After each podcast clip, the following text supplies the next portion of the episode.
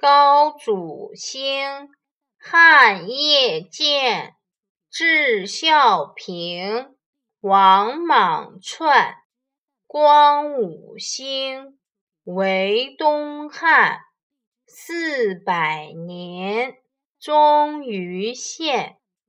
汉高祖刘邦在沛县起兵，最后建立了汉朝基业，都城在长安。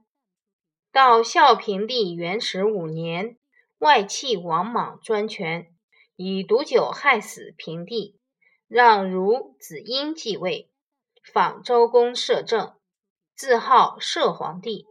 三年后，去摄字称帝，改国号为兴，废孺子婴为定安公。汉光武帝刘秀起兵，消灭了王莽，光复汉室。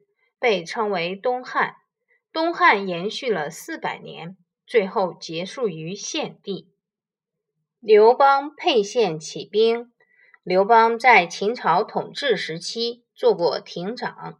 有一次，他奉命押送一批民夫到骊山去做苦工。一天，他对大家说：“你们到骊山做苦工，不是累死，就是被打死。”即使不死，也不知道何年何月才能回家。我现在把你们放了，你们自己找活路去吧。听到这话，民夫们感动得直流泪。当时就有十几个民夫情愿跟着他一起找活路。刘邦同十几个民夫逃到芒砀山躲了起来。没过几天，就聚集了一百多人。沛县的文书萧何。和监狱官曹参知道刘邦是条好汉，就暗中和他来往。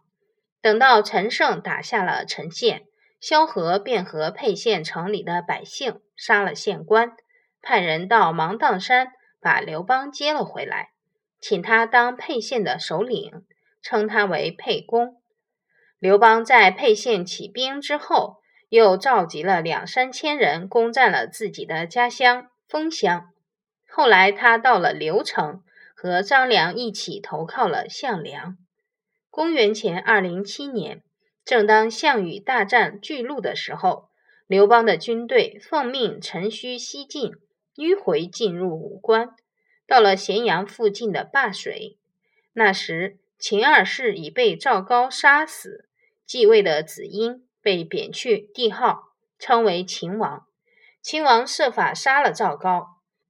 在这一年十月，向刘邦投降，这样秦始皇建立起来的强大王朝，仅仅维持了十五年，就在农民起义的浪潮中灭亡了。